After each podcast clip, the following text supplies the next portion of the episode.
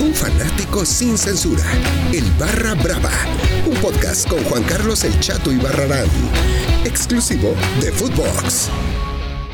Muy, muy, muy, muy, muy, muy, buenas las tengan y mejor las pasen, mis queridos chatolivers, mis queridos chatomaniacos. Sí, sí, arranca el, el, octagonal, el octagonal rumbo a Qatar 2022. Qué emoción, qué alegría, mis queridos chatolivers, mis queridos chatomaniacos. de aquí en Footbox, en el Barra Brava, tenemos las mejores, las mejores exclusivas.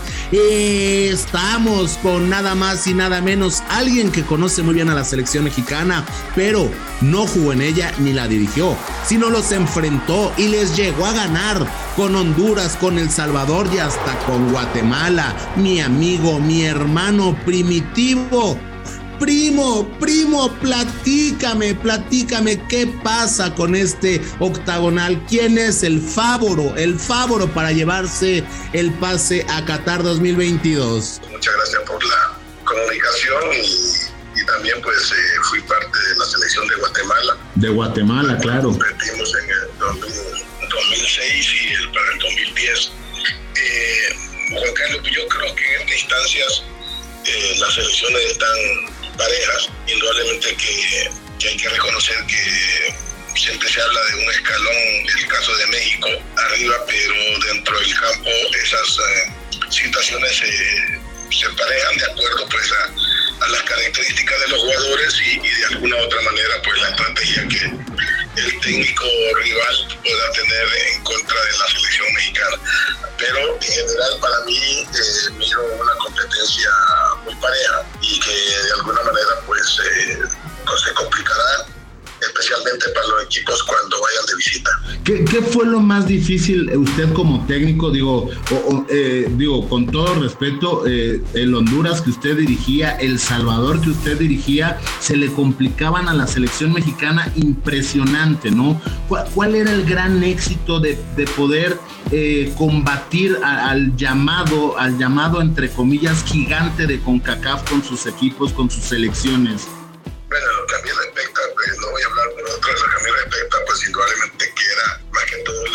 De, cómo nosotros preparamos el partido, conscientes de las uh, cualidades y, condiciones de cada uno de los, de los integrantes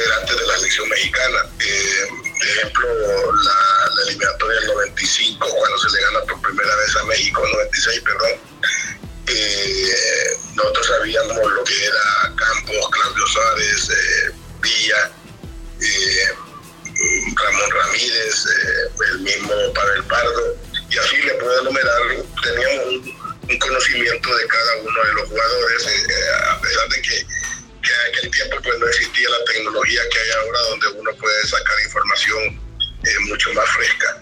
Y luego la del 2001, indudablemente que lo mismo, preparar un grupo de jugadores que tenían muy buenas características y que afortunadamente, podemos decir así, especialmente acá en San Pedro, eh, se sacaron los, uh, resultados a nuestro favor, pero que ya eh, se nos tornaba un tanto difícil ya en, la, en, los, en los partidos de ida, especialmente ahí en Ciudad de México. Ahora, eh, digo, la selección arrancará sin, sin gente en su, en su estadio, ¿no? Que esto por eh, la multa del famoso grito este homofóbico, pero eso le afectará a la selección mexicana, digo, en, San Pedro lo comenta muy bien, la afición es bien metida, ¿no? Y aunque no, aunque digan que no es cierto, la gente pesa en el estadio, ¿no, profe?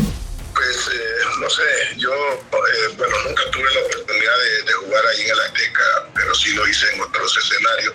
Ejemplo, pues, en el Luis Casanova, cuando el Mundial contra España, eh, con una gran cantidad de aficionados, realmente que no, no tiene el aforo que, que el Estadio Azteca. Pero yo soy de la opinión y no sé si, si otros la compartirán o no, pero cuando uno entra a un escenario, especialmente un artista, y mira un teatro completamente lleno, ávido de poder ver la actuación de este, llámese eh, cantante, puede ser de ópera, lo que sea, es cuando más uno indudablemente saca a reducir lo que, lo que tiene como, como fortaleza. Sí, digo, pongamos el ejemplo. Yo creyendo de que, de que para mí un escenario donde pues eh, muchos nos hubiera gustado jugar o otros les gustaría jugar para poder eh, dar lo mejor de sí y, e independientemente si, hay 110 no, mil personas pero, pero digo, usted fue dirigiendo, ¿no? Dirigiendo y sí, sí, sí pesaba, ¿no? Ese estadio, digo, no, no obstante, no como jugador, pero, pero sí como técnico, ¿no? No, no, no, no, no. Yo se lo digo, yo como técnico he estado allí en, tres oportunidades eh, y no, la verdad que uno se centra en, el juego, uno se centra en lo que está ahí en el rectángulo y, la verdad que, reitero, es como que le vuelvo a mencionar el ejemplo de, un artista que va Vicente Fernández de México. Pongamos a Vicente.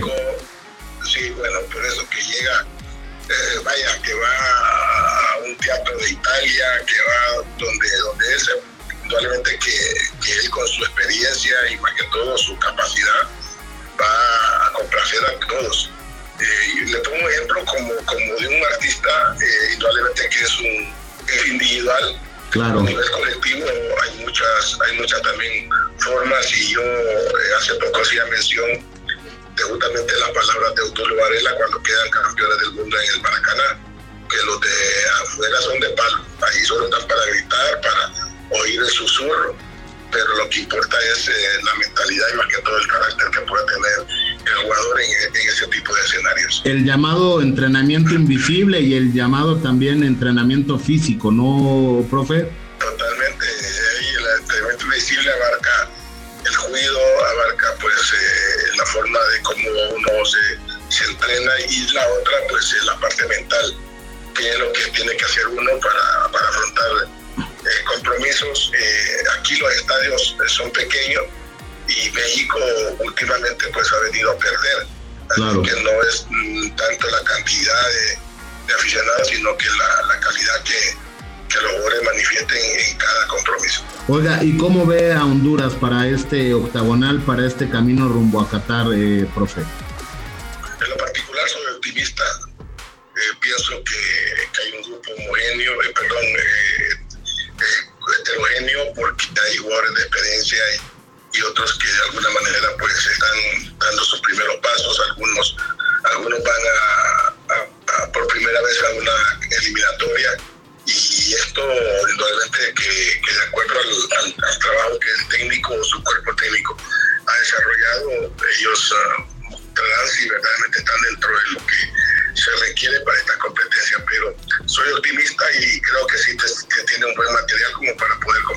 Este, este cambio generacional no nada más le ha pegado a, selecciones como Estados Unidos, México, Costa Rica, sino también a Honduras, ¿no? Que, que siempre está ahí, que siempre está peleando, ¿no?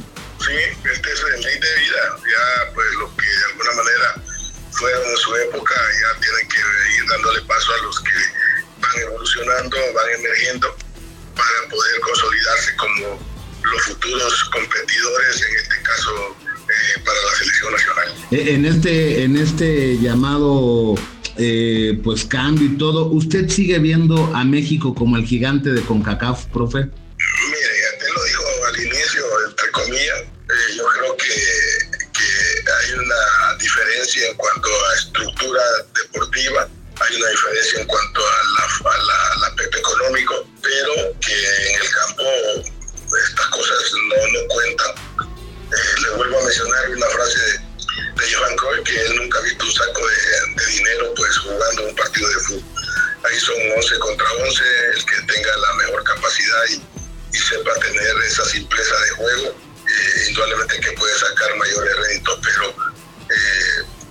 indudablemente que, hay un respeto por México, como lo puede haber por Estados Unidos, que ha sacado una buena generación de jugadores, pero en lo particular, eh, le, vuelvo a manifestar, para mí son 11 contra 11 y, en los partidos hay que jugar.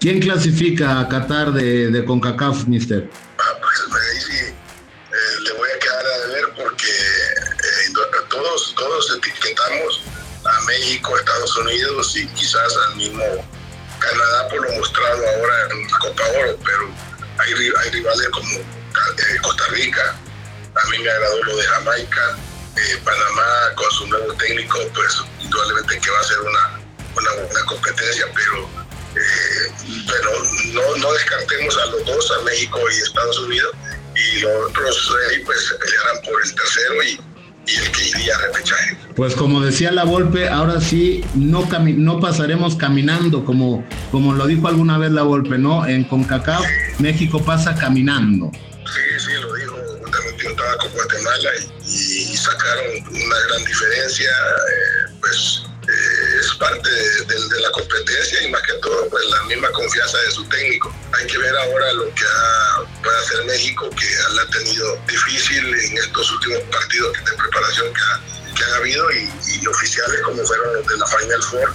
y la misma Copa Oro.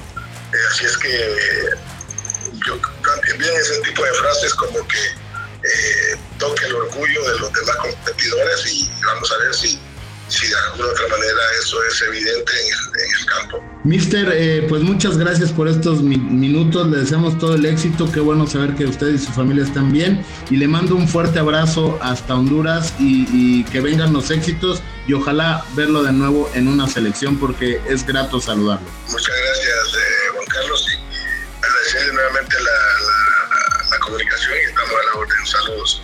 Qué interesante estuvo la plática con eh, mi amigo primitivo Madariaga. Me cuesta mucho decir Madariaga, pero ya lo puedo decir, miren, Madariaga.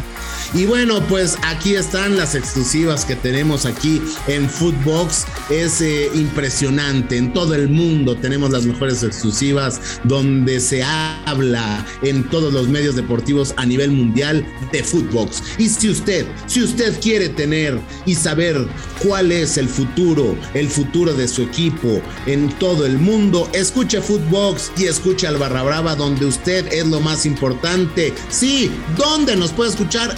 Todas las plataformas digitales. Yo soy Juan Carlos El Chato y Barrarán, los quiero, amo y así, alegría. Esto fue El Barra Brava con Juan Carlos El Chato y Barrarán, podcast exclusivo de Footbox.